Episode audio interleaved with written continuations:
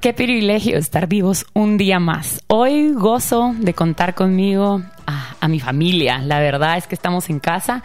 Vamos a estar hablando con un chef al cual yo considero uno de los mejores de nuestro país, si no es que el mejor, Daniel Eduardo Gómez, Daniel Eduardo Guzmán López, mejor conocido como el Peli. Bienvenido. Hola, ¿qué tal? y aparte también tenemos a Mariana de Marino, ella es una psicóloga, la cual ha estado con nosotros en diversas ocasiones y vamos a estar hablando de la actitud importante en la aceptación radical. Bueno, hay muchísimo que contar. Antes les quiero decir, Peli, esto te va a encantar a ti. Este fin de semana hay All You Can Eat en Cayalá, en la explanada, y voy a estar regalando una entrada doble a todas aquellas personas que nos sigan en arroba república.vive. Métanse a la primera publicación y automáticamente van a entrar al concurso para que puedan asistir a este evento donde podrán consumir toda la carne y asados ricos que quieran y aparte tiene una función muy importante que es a beneficio. Peli, para todos los que no lo conocen o les suena el nombre, déjenme contarles que él es dueño y creador de un lugar que se llama Toy Doy. Lo pueden encontrar en Instagram como arroba toydoy-bajo. También de las mejores hamburguesas, hamburguesas distintas, las cuales nos va a estar contando cómo creó este lugar. Nene Malo tiene boca mulata y unas cenas de degustación que es algo muy diferente. Kaiseki tenemos mucho de qué hablar en muy poco tiempo. Al fin tengo el privilegio de tenerte aquí. Por favor, cuéntame al momento de que tú regresas a Guatemala, ya te tuvimos en un especial en Vive. Si ustedes se van a república.gt y ponen Toy Doy, encontrarán la historia de él desde que estudió hasta la actualidad. Pero al momento de que regresas a Guatemala, ¿por qué decides poner Toy Doy? Em, hola, ¿qué tal? Eh, regreso a Guatemala y es prácticamente siempre con el sueño de emprender y, poner un restaurante. Y prácticamente empiezo a ver el mercado, cómo está, qué propuestas hay y nada, veo que la propuesta vietnamita y comida del sudeste asiático eh, habían pocos o casi nada. Entonces ahí es donde decido tirarme al agua y emprender con Toy Doy, cantina vietnamita. Y gracias a Dios nos ha ido muy bien. Ahí, ahí estamos creciendo día a día. Y mm, nada, eso fue, fue prácticamente eso. O sea, el mercado nos, nos dio el espacio para hacer lo que, lo que está haciendo. Comida vietnamita, pero uno se siente como que entró a un lugarcito que está completamente en este lugar del otro lado del mundo.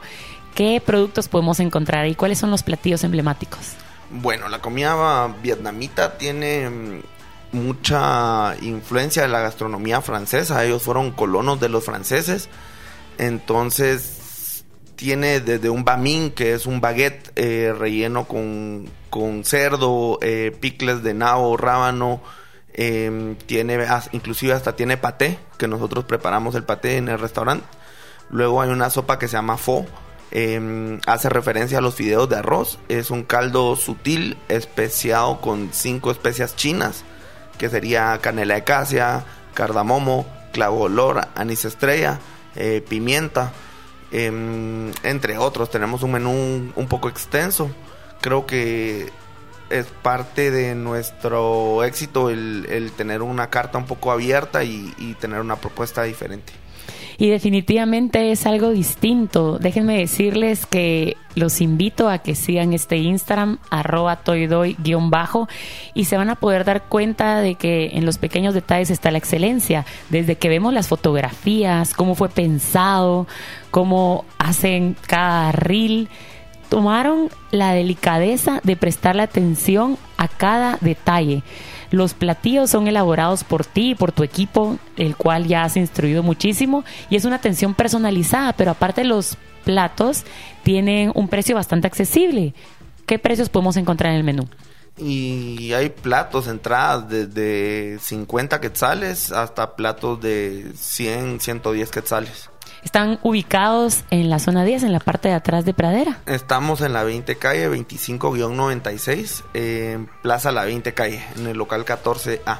esta plaza se ha caracterizado porque ahí has puesto estos tus emprendimientos que apasionan, se salen de lo extraordinario. Y hoy estás acá, te lo vuelvo a repetir, no solo porque te conozco, te admiro, sino que porque somos el fruto de nuestro esfuerzo. Por tus frutos te conocerán y tú lo has hecho muy bien.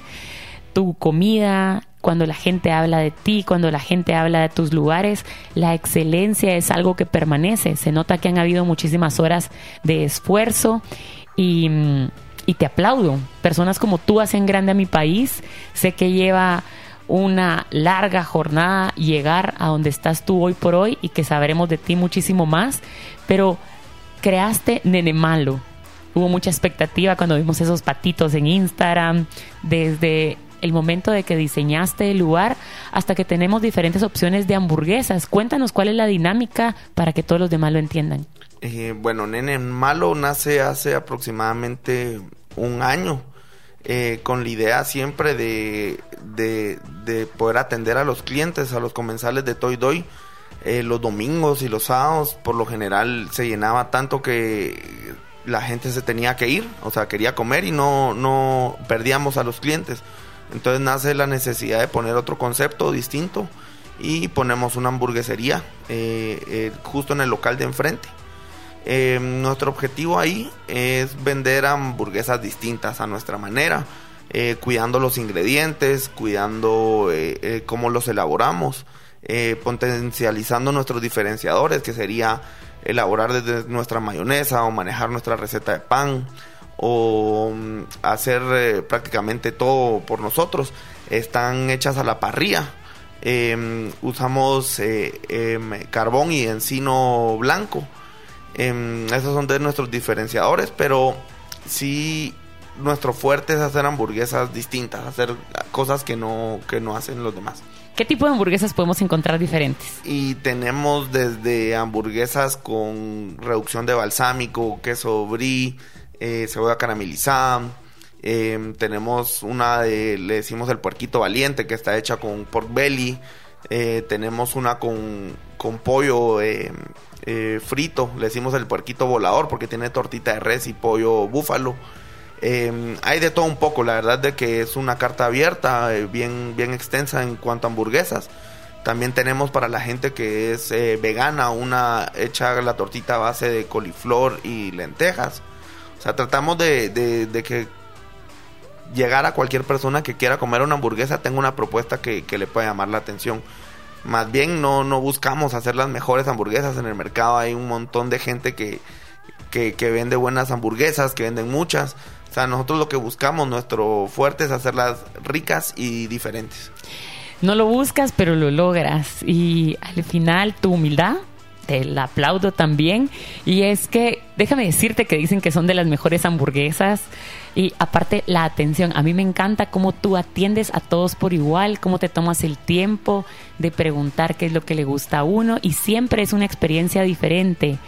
Tienes eh, desde esas salsitas deliciosas, desde la menos picante hasta la más picante, has pensado en todos los detalles. Pero al momento de que nosotros queremos tener esta comida también en nuestra casa, se genera esta nueva plataforma, cenas de degustación personalizadas, donde tú nos visitas a nuestro hogar. Cuéntanos de eso. Eh, nada, esto sería mm, cenas de degustación siguiendo la filosofía Kaiseki. Em, esto nace a partir de la pandemia, cuando la gente tenía el miedo de salir a comer y aún así quería tener una experiencia en su casa y compartir con, amigos o familiares cercanos, em, nace la oportunidad de empezar a ir a cocinar a casas y quería hacer algo distinto al estar en una casa, en un ambiente un poquito más formal, no como el de Toy Doy, porque para los que no conozcan Toy Doy es, es un ambiente más relajado, lo consideramos una cantina eh, gastronómica. Em, empecé a, darle un twist y a evolucionar un poquito en cuanto al servicio de, de, la cena de degustación y empezamos a adaptar y a seguir la filosofía Kaiseki, que es comida ceremonial japonesa, que nace en los años 1600 en Japón por monjes eh, budistas tratando de suplir eh, el alimento durante sus rituales de té. El kaiseki es comida de estacionalidad, de temporada, eh, de mucho respeto al ingrediente y tiene un protocolo de servicio eh, y generando una armonía en sí. Y primero serían los platos crudos, luego van platos al vapor, luego van platos asados, luego platos al vapor nuevamente, luego platos em, fritos. Eh, el, fin de ese protocolo de servicio es generar una armonía entre cada uno de los platos de degustación y mejorar el paladar del plato que, viene después. Em, gracias a Dios en este último año y medio, dos años que vamos con ese proyecto ha, crecido bastante. Ha crecido bastante, la aceptación ha sido buena y estamos por empezar a llevar ese tipo de concepto de, servicio y comida a, lugares abiertos para las personas. Em, el primero va a ser la otra semana en Mercado 24 y luego vamos a abrir otra fecha en Zona 14 en el mes de mayo. Me emociona saber todos los proyectos que tienes, todo lo que viene y aparte que siempre estás innovando, me encanta esto Mercado 24, he visto tus redes y noto que eres muy amiga del dueño, entonces hacen interacciones, ¿correcto? Y la verdad es que desde que vuelvo a Guate estuve viviendo casi cinco años fuera, eh, me alejé mucho de gente de la industria, de, de qué pasaba y desde que volví he estado tratando de, acercarme a la gente, a todos los cocineros, a la mayoría no los, no los, no, les había perdido la pista o no los conocía.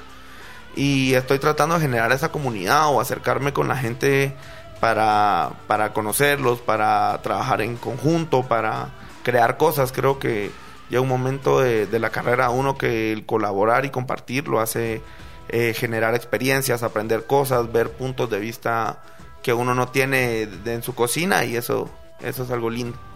Y es que los grandes se rodean de grandes y tú lo tienes claro. Algo muy importante también es cuando yo te pregunté cómo querías que te presentara, me dijiste que como cocinero de profesión, pero tienes el rango del chef. Descríbeme por favor otra vez lo que me dijiste. Para ti, ¿qué es un chef? Bueno, yo, yo de profesión soy cocinero. Eh, de los últimos 13 años de carrera, creo que 7 fui jefe de cocina, que es la persona que está a cargo de una cocina y la opera.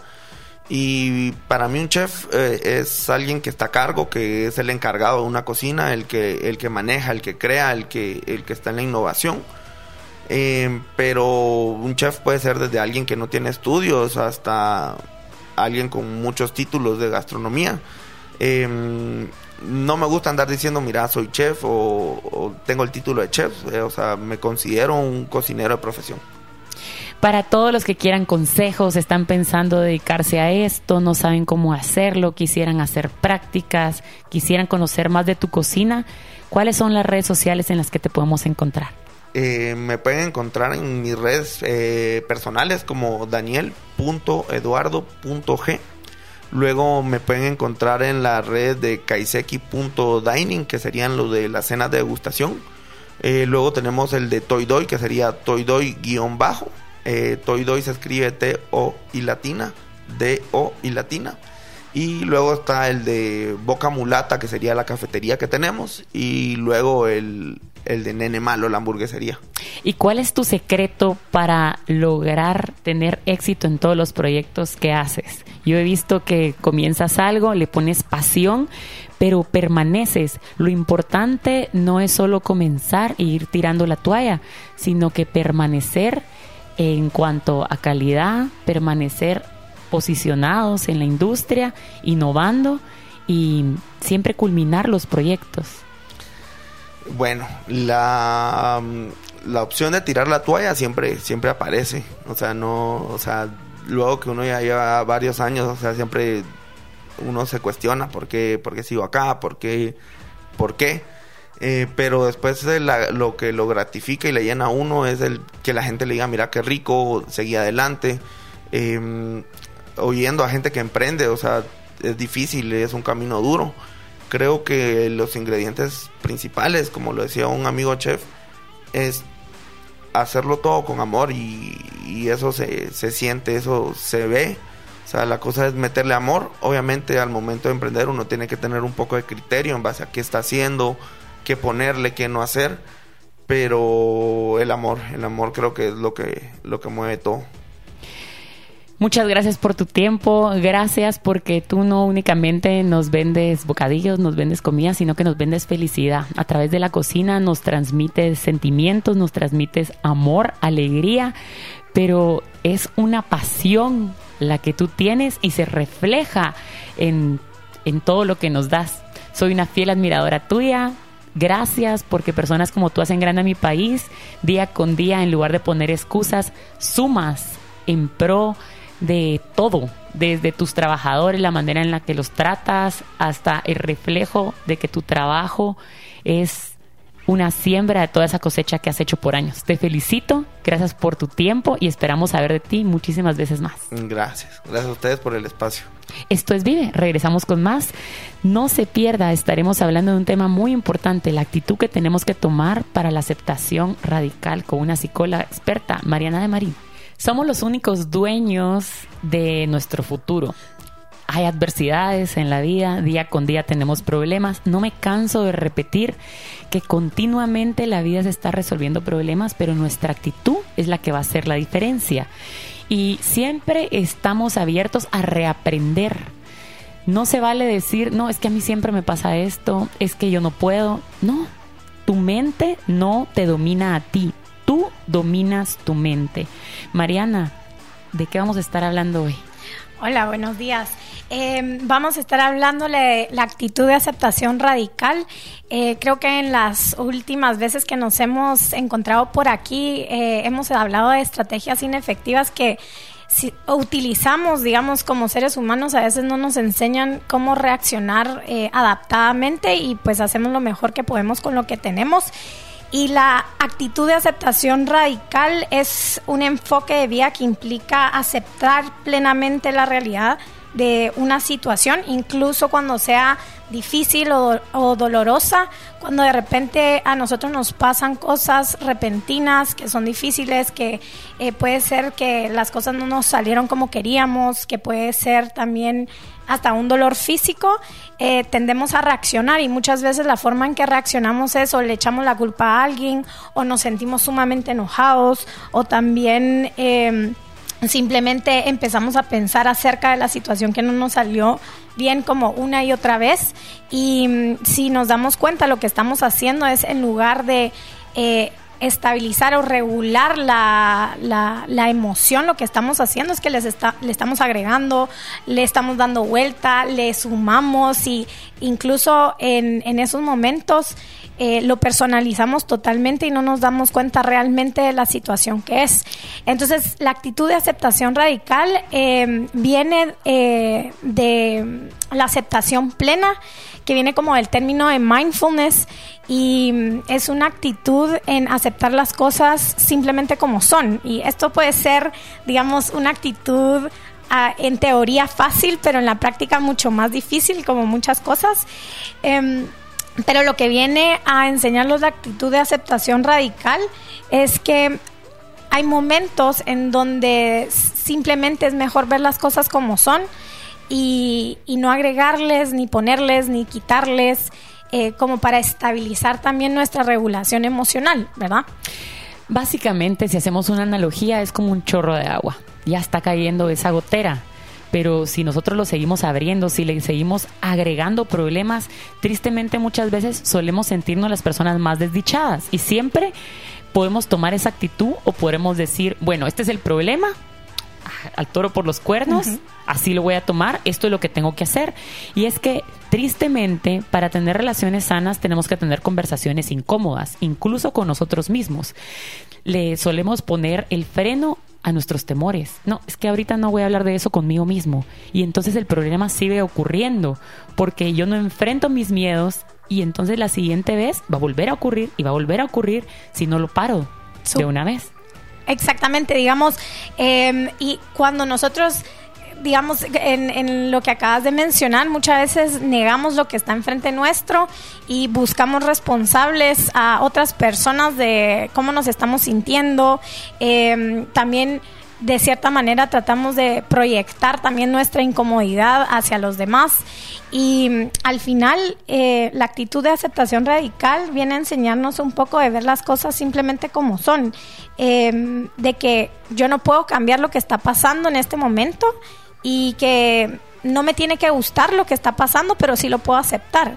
Y conforme nosotros vayamos aceptando las cosas que van pasando, eh, también va bajando esa respuesta emocional que a veces nos ciega. Yo creo que en la última vez que nos juntamos les, les compartía de que cuando uno está con eh, una emoción intensa es como ponerse unos lentes de sol en una sala oscura, ¿verdad? No es capaz uno de ver los detalles de lo que realmente está pasando y cuando nosotros tenemos esta actitud de aceptación radical, a veces no, nos permite ver las cosas eh, con mucho más detalle y hacer también eh, una evaluación de lo que está pasando mucho más adaptado que irnos a lo irracional, ¿verdad? La actitud de aceptación radical básicamente es una estrategia de regulación emocional en la cual nosotros aceptamos tal cual como son las situaciones sin juzgarnos. Siempre nosotros solemos hacernos de menos, es que no soy capaz, es que no puedo, es que con razón me pasó, pero no. Así es. Hay que seguir adelante. Eh, ahorita que mencionaste eso, digamos, muchas veces em, cuando nos suceden cosas o de repente cuando estamos muy... Eh, preocupados acerca de lo que va a pensar la otra persona o me quedo con eso eh, o que hice mal. Em, creo que es una de primero el evaluar, ¿verdad? Realmente em, la evidencia. Soy una buena persona, eh, voy con mis valores, estoy congruente con lo que estoy diciendo, con lo que estoy sintiendo y como que hacer esta evaluación interna eh, nos ayuda, no significa que lo, lo que pasa alrededor nuestro no nos vaya a molestar, pero podemos aceptar muchísimo mejor la situación cuando hacemos este tipo de evaluaciones. Entonces, em, hay un par de ejercicios que podemos hacer como para la actitud de aceptación radical. Hay unas frases que a mí me gusta también compartir que pueden volverse como esta forma de cómo ir trabajando la actitud de aceptación radical. Una es... Eh, no, este es el momento perfecto, incluso si no me gusta lo que está pasando. Eh, el presente es el único momento en el que yo tengo control. Y otras de las que me gusta también es eh, no puedo cambiar lo que ya pasó.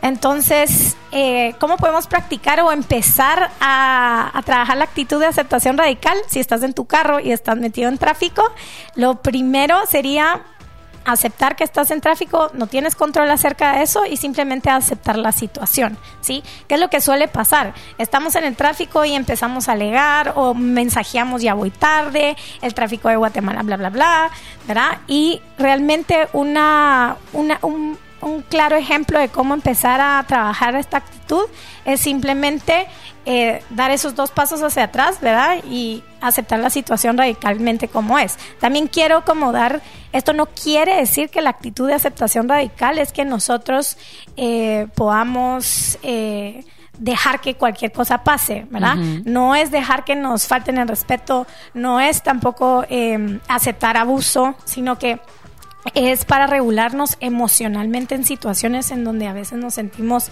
eh, desestabilizados. Y la psicología, algo importante es que a pesar de que nosotros creemos que tenemos que buscar psicólogos solo en el momento de crisis, déjame decirte que es como el manual, ese manual de ese carro que tú compras, de ese teléfono celular, de esa televisión. Ir a un psicólogo es el manual de cómo nosotros podemos, con todas las herramientas que, que tenemos, poder controlar nuestras emociones. Y al final lo importante es conocernos. Si nos damos cuenta, bueno, yo sé que en momento de estrés o cuando voy apurado al trabajo suelo reaccionar de una manera negativa, impulsiva o subo el tono de voz. ¿Qué pasa si en lugar de que me acepto de esa manera, digo, ok, lo que puedo hacer es permanecer en calma? Ya sé que cuando estoy en ese momento no tengo que llamar a nadie no tengo que maldecir, no tengo que pitar, porque si no, lo que hacemos es que se desemboca una cadenita en la cual se van sumando problemas, porque ya tenía un problema que iba tarde, pero si le empiezo a gritar al vecino a la par, me empiezo a meter al tráfico, le empiezo a contestar a mi pareja de una mala manera, ahora tengo un problema con mi pareja, tengo un problema con el que voy a chocar y aparte sigo yendo tarde. Se convierte en una cadenita que nunca la paramos. Sí, justamente el sufrimiento se alarga, si te das cuenta. No es de que estás aceptando la, la, situación como es, sino que está, hay esta resistencia y esta lucha en el momento y esto solo hace que la emoción se alargue y estés más tiempo con esta incomodidad.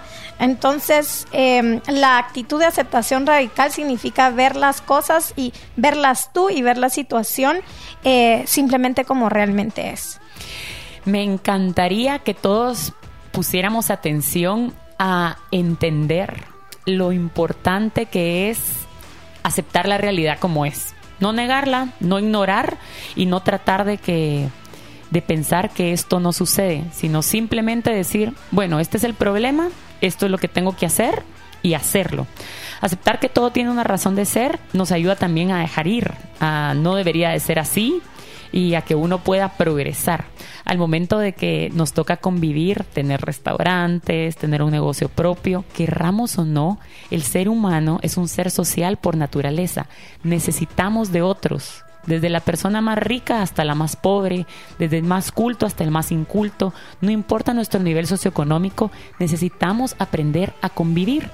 Y hay actitudes y se vale aceptar que no somos perfectos todos cometemos errores, no hay alguien allá afuera que no lo haga, pero cuando tú aprendes a aceptar que no siempre vas a tener la razón, que no siempre la manera en la que tú quieres las cosas son como los demás tienen que reaccionar, entiendes que por eso existen diferentes personalidades y diferentes funciones.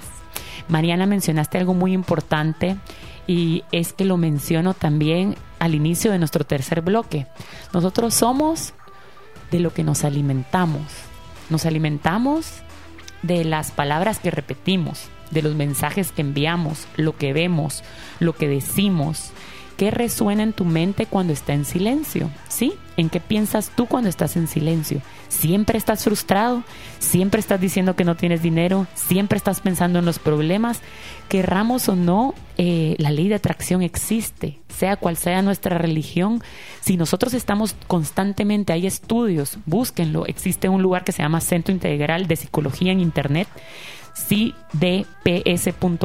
Ahí podemos encontrar estos estudios donde dice que si constantemente estamos viendo malas noticias, leyendo contenido negativo y únicamente sentándonos a entablar conversaciones donde hablamos más de los demás y donde no edificamos, también así van a ser nuestros resultados, porque si esa planta se riega con agua que está pasada, esa planta va a crecer con esa agua. Entonces tenemos que alimentarnos y tratar de que el agua esté lo más purificada posible. ¿Cuáles son otras de las herramientas que podemos hacer como tener una buena disposición?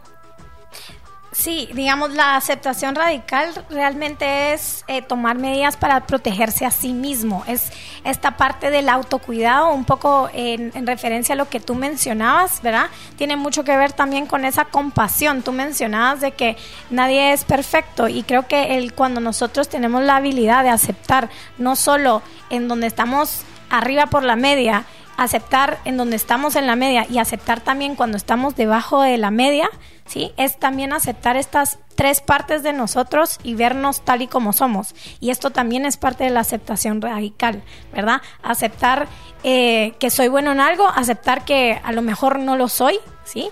Porque el poder ver estas tres facetas de nosotros nos permite también a conocernos mejor y a cuidarnos mejor. Hoy te quiero preguntar, tú constantemente eh, estás renovándote. ¿Qué haces para incrementar tu potencial? Y es que nuestra percepción del mundo está intrínsecamente ligada a nuestro conocimiento. Si crees que ya lo sabes todo, déjame decirte que estás equivocado.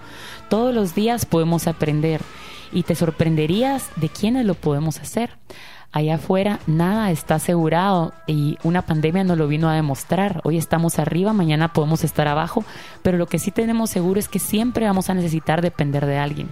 Tu actitud ante la vida es muy importante, pero la actitud que tú tomas ante otros. Al final déjame decirte que tanto tú como yo vamos a dejar de estar en este mundo y al momento de que pasemos el examen no vamos a ser reconocidos por nuestras riquezas materiales, más bien por cómo trascendamos. Aprendamos a reconstruirnos, a volver a entender cómo funcionamos, a tomar el manual y el control de nuestra mente y de nuestro cuerpo, porque la herramienta más importante es esa, nuestro cuerpo en el que vamos a vivir toda esta vida. Yo soy Lourdes Figueroa, esto es Vive, quédate con más.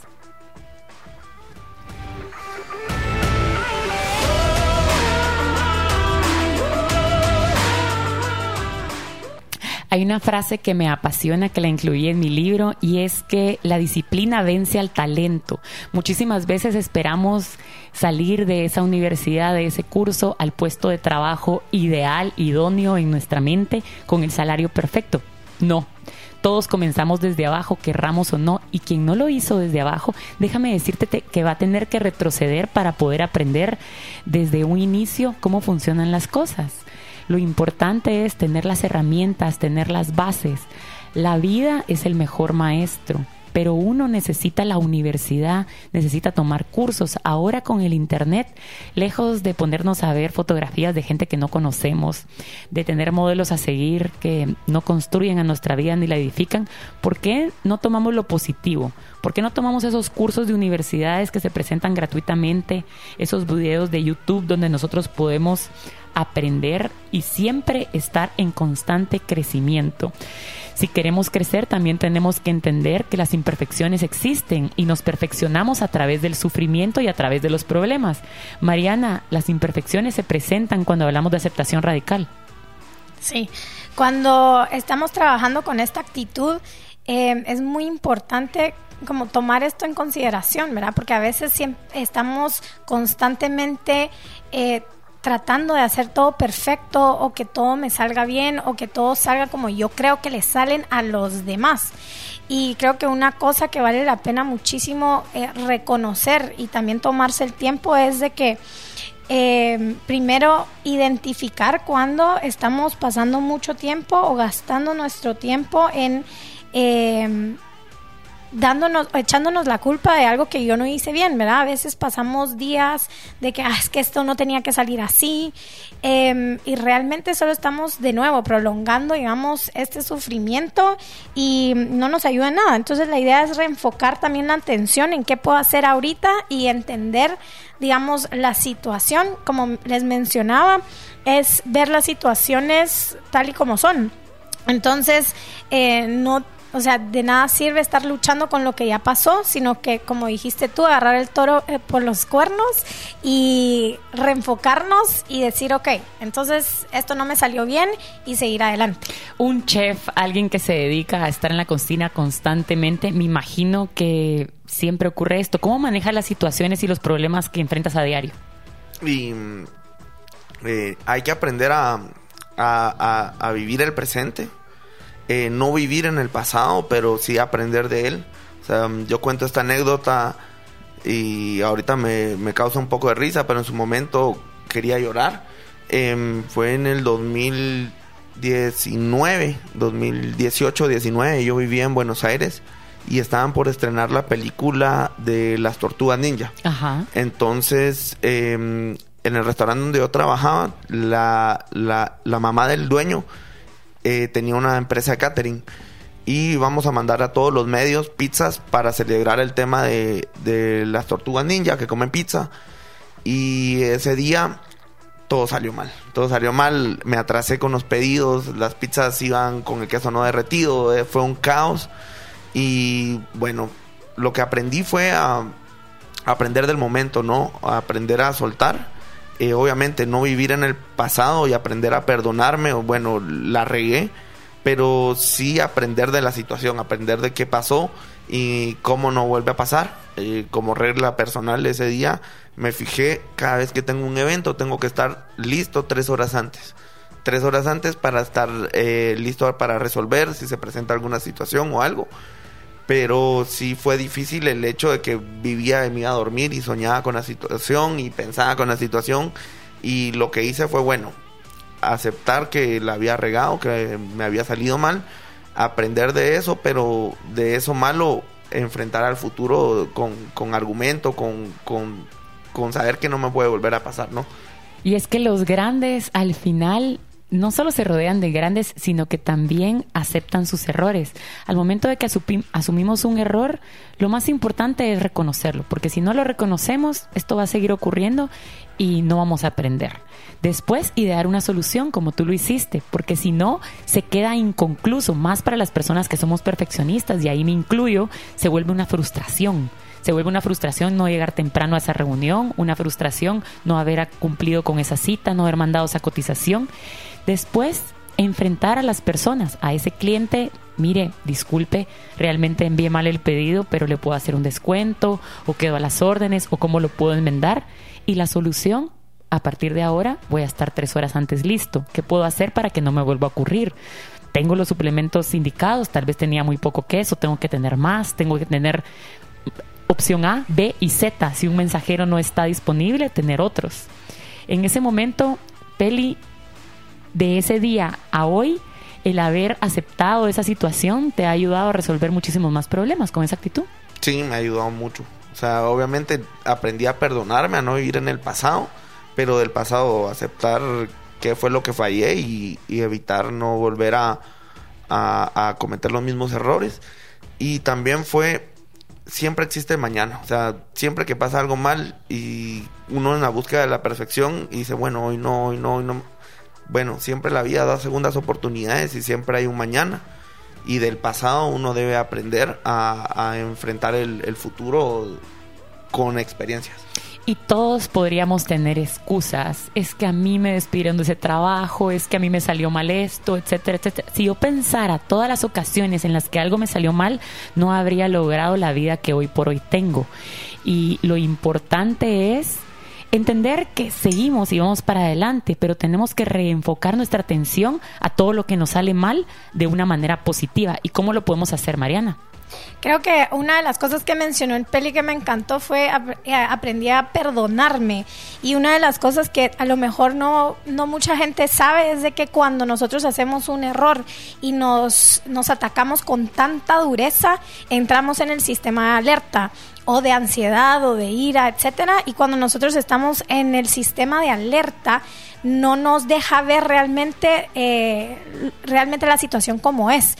Entonces, una de las cosas que, que es muy importante a la hora de aceptar es también trabajar con la compasión con uno mismo, ¿sí? Con esta amabilidad a uno mismo, con esta comprensión en los momentos de sufrimiento en lugar de criticarnos duro, ya que em, esto nos lleva al sistema de calma. Y cuando nosotros estamos en el sistema de calma y nos hablamos con amabilidad, con compasión em, y, comprensión, nos permite no solo conectar con los demás, sino sentirnos seguros y también eh, poder dar ese paso, ¿sí? y dar ese paso con mucho más tranquilidad y poder ver la situación realmente como es. También existe la contraparte, tanto como nosotros no sabotearnos a nosotros mismos, también existe el conformismo, no decir, bueno, cometí un error y no pasa nada, porque si no, tomamos completamente el otro lado, tenemos que tener un balance, ¿correcto? A ver, ahí es donde la parte se, se, se pone un poco difícil, eh, difícil porque al, al final si uno es una persona perfeccionista es muy difícil, digamos, que eso vaya a pasar, que yo la vaya a dejar, ay, bueno, no pasa nada.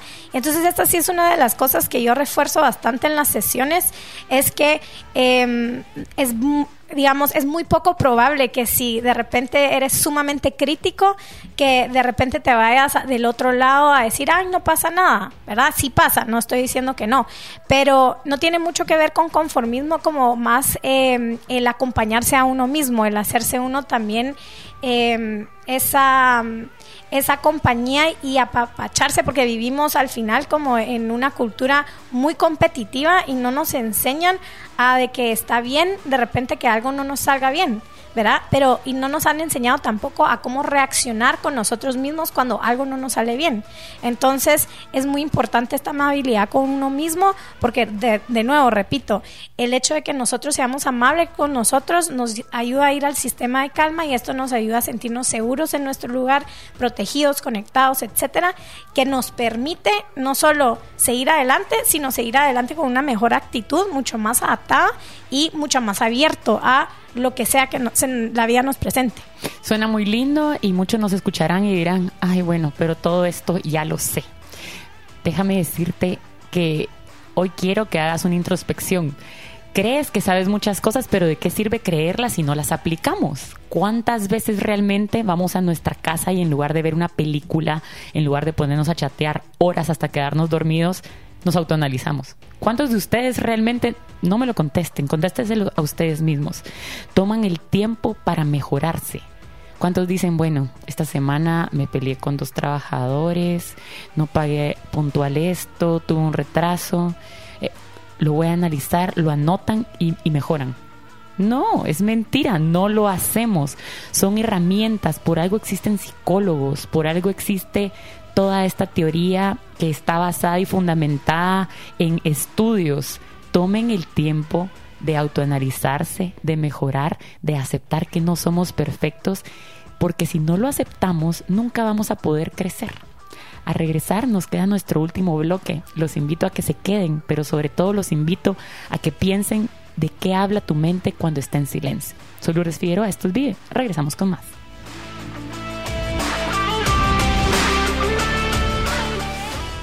Y en el corte peli nos hablaba acerca de las aguas turbulentas. Me encantaría compartieras con todos nosotros eh, este secreto que tú utilizas. Eh, nada, estábamos platicando de cómo enfrentar o resolver eh, situaciones cuando uno se le presentan cuestiones de estrés o al momento que uno está en mi rubro, uno tiende a estar estresado a las corridas y muchas veces uno toma decisiones no tan asertivas por el hecho de estar en rush, por estar exaltado, por tener las emociones muy altas.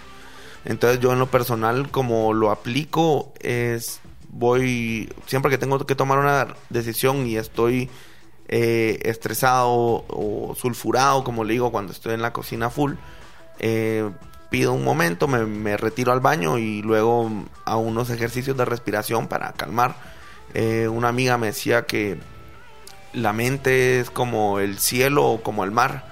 Si está turbulento, si está nublado, uno no puede ver el color o el fondo.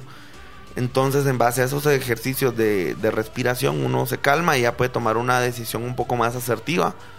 Eh, como decían al principio, eh, lo teórico es fácil, pero llevarlo a práctica es lo difícil y muchas veces he tenido que retroceder y, dejar el orgullo a un lado porque en ese momento de estrés o, calor o ira eh, me paso llevando a gente que no tiene nada que ver, amigos o otros empleados que no tienen nada que ver con la situación.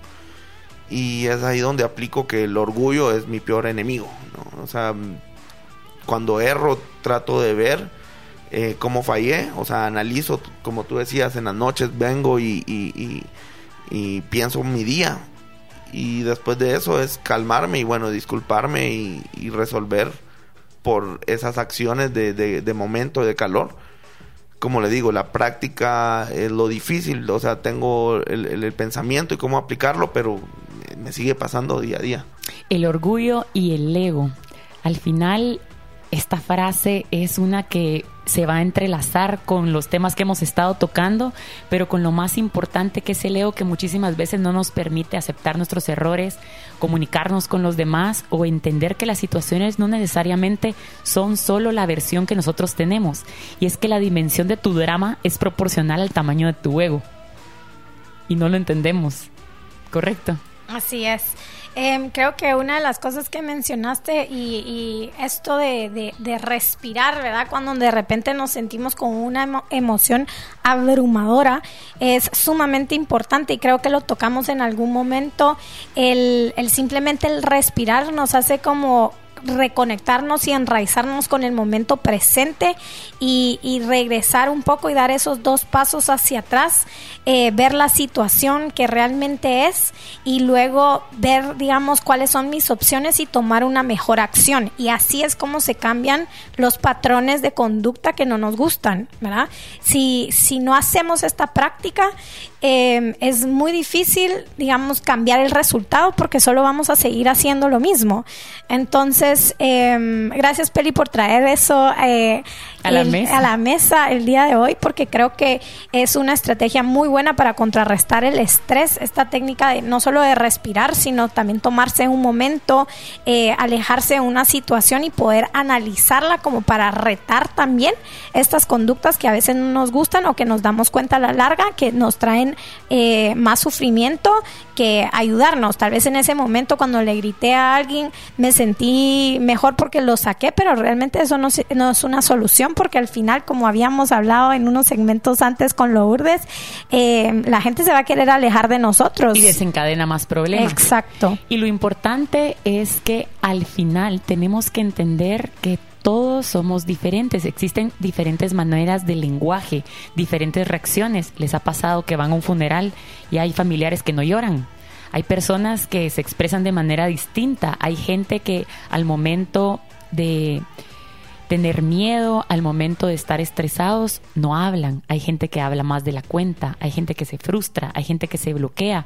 Entonces también eh, ser un poco empáticos con todos los que nos rodean y no esperar que los demás reaccionen como nosotros lo harían, porque uno, no todos tenemos la misma educación, no todos tenemos los mismos principios y no todos tenemos la misma manera de comunicarnos. ¿Cuál sería el último secreto que tú nos darías, Mariana, al momento de que ocurre un problema, enfrentar la situación, más allá de alejarnos, tomar la paz, la calma? ¿Qué podríamos hacer?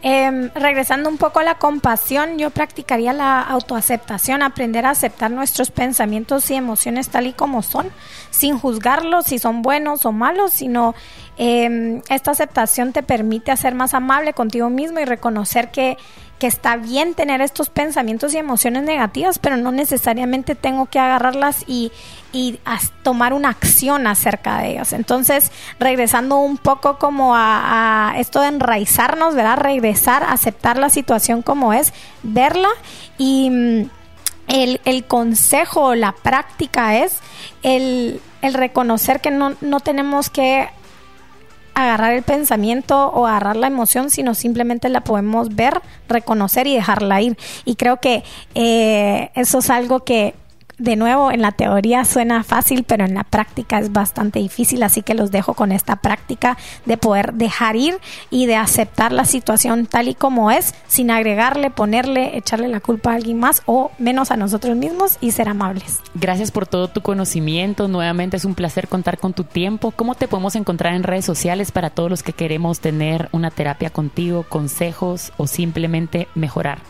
Me pueden buscar en Instagram como arroba mariana con doble N de Marino Psicología.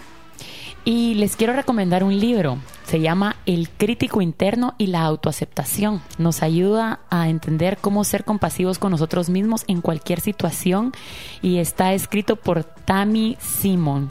Es muy importante entender que estamos en constante cambio, constantemente deberíamos de ir subiendo escalones, no importa el tamaño del escalón, todos los días podemos mejorar algo. Todos los días somos capaces de ese chip cambiarlo. Y lo importante es que estamos pasando un examen. Hoy piensa, si el mundo fuera ciego, ¿qué pensaría de ti?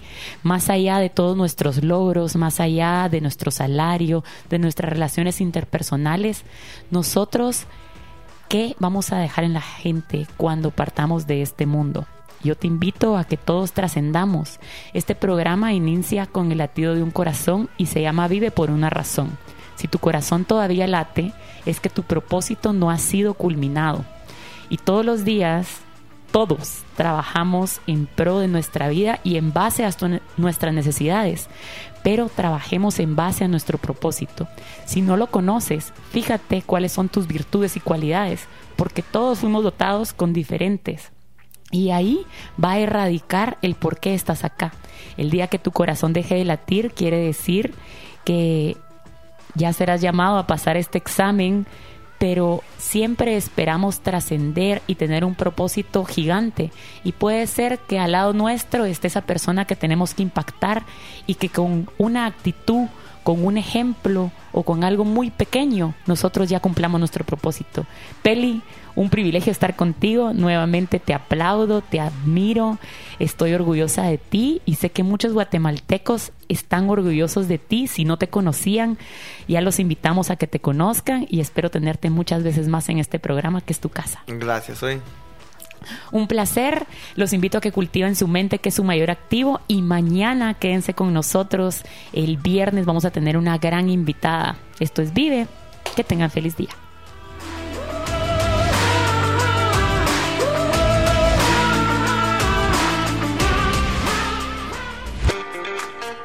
Cultiva tu mente, que es tu mayor activo.